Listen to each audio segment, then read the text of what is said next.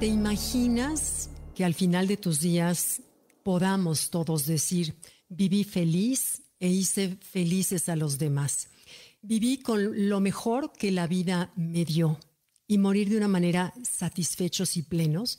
Bueno, al respecto, me encontré hace mucho con un libro escrito por una australiana una enfermera que dedicó muchos años de su vida a ayudar a los pacientes moribundos con cuidados paliativos, una vez que el doctor los mandaba a su casa, pues a morir en paz porque ya no había nada más que hacer. Entonces ella acompañó a muchísimos moribundos en sus casas. Escribió un libro que se llama Las cinco cosas de las que se arrepienten los moribundos. Ella se llama Bronnie Ware.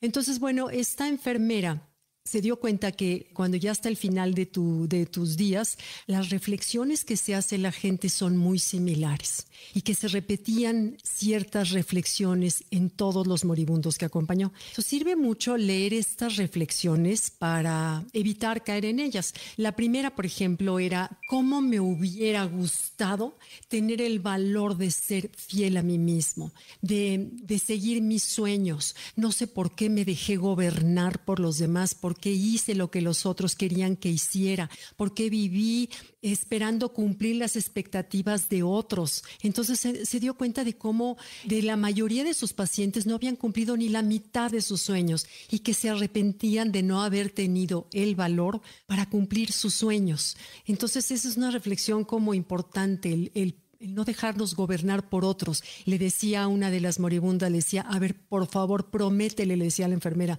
prométele a esta moribunda que tienes enfrente que vas a ser fiel a ti mismo, que vas a vivir como se te dé la gana, sin tratar de darle gusto a nadie, sino ser fiel a ti mismo y seguir tus sueños. Entonces dice que para ella fue lecciones de vida importantísimas que las comparte en este libro. Bueno, otra de las reflexiones era cómo me hubiera gustado no haber trabajado tanto. Dice que eh, muchos de sus pacientes, que si bien esta, esta reflexión o, queja eh, se daba en algunas mujeres, en todos, absolutamente todos los hombres, escuchó esta reflexión. Decía, sacrifiqué lo más importante en mi vida, que es el amor y las relaciones, por mi obsesión al trabajo. Lo único que pensaba era en trabajo, trabajo, trabajo, trabajo. Me costó romper con, con mi esposa, con mi pareja, perderme las distintas etapas de mis hijos. No los disfruté en su juventud, no los disfruté en sus cambios con sus novias, no los disfruté. Y heme aquí, soy un moribundo solo. Y además, si he sido lo peor, es que he sido solo durante muchos años de mi vida, cuando lo más importante es las relaciones, cuidar el amor y tus relaciones. Entonces, ¿cómo me hubiera gustado no haber trabajado tanto? Pero bueno, número tres. Dice, me hubiera gustado tener el coraje de haber expresado mis sentimientos. No expresé mis sentimientos por llevar la fiesta en paz.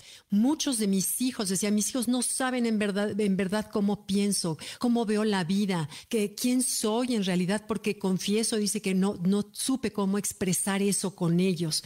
Como que el papel de papá o el de papel de una figura en una casa hace como que te vean poco humano cuando lo más importante es guardar esa humanidad y que tus hijos vean que eres vulnerable, que te abres, que sufres, que padeces, que gozas, que compartes, porque eso te acerca, te hace humano. Entonces, bueno, creo que todos, y en especial cuando son eh, nuestros hijos adolescentes, que empiezan a separarse de nosotros, empezamos a aislarnos, los empezamos a ver con conductas raras, distintas, y empezamos a juzgarlos, y en fin, es ahí donde más tenemos que atrevernos a bajar la guardia y abrirnos con ellos para mostrar nuestra vulnerabilidad, nuestra humanidad y tener un contacto más auténtico con ellos, ¿no? Luego otro dice, ¿cómo me hubiera gustado haber tenido más contacto con mis amigas? Esta era una mujer la que se lo decía.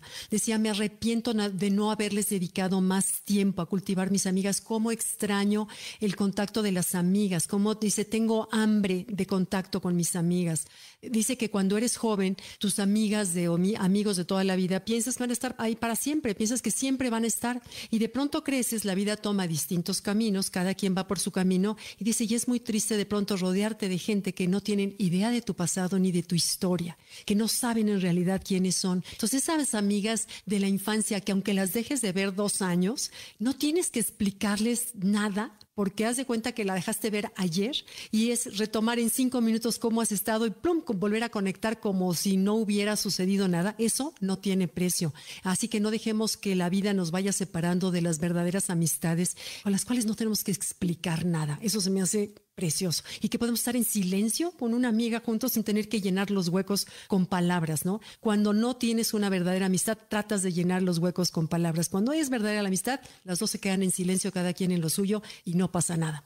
Y bueno, por último, dice, me arrepiento de no haberme permitido ser más feliz. ¿Cómo no gocé? ¿Cómo no disfruté más? ¿Cómo no me reí más? ¿Cómo tomé la vida tan en serio? ¿Cómo no viajé más ligero? Siempre me sentía poco merecedora o merecedor de ser feliz.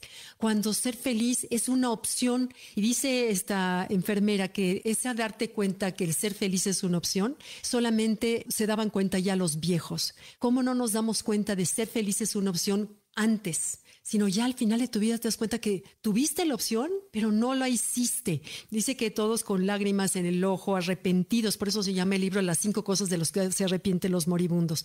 Les quise compartir esta lectura porque sirven estos recordatorios y cuando lo vuelves a leer dices, claro, por supuesto, qué razón tiene esta señora en compartirnos estas reflexiones y por eso se las comparto a ustedes. Entonces, bueno, ojalá que al final de nuestras días lleguemos con esa satisfacción de decir, viví feliz, hice felices a los demás y di lo mejor que pude dentro de las herramientas que la vida me dio.